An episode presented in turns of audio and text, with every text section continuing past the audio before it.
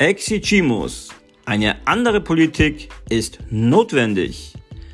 14,3 Millionen wahlberechtigte Menschen haben keine Stimme abgegeben für die Bundestagswahl 2021 in Deutschland. Statt 25 Prozent für die SPD wären das nur 18 Prozent der Stimmen, wenn man vom Grundwert der Wahlberechtigten ausgeht.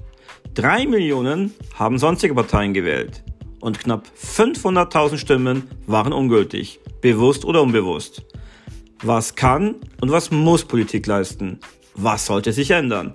Das ist das Thema in diesem Podcast. Ihr könnt eine Sprachnachricht hinterlassen unter www.ancor.fm-exigimus oder besucht uns unsere Webseite www.exigimus.de.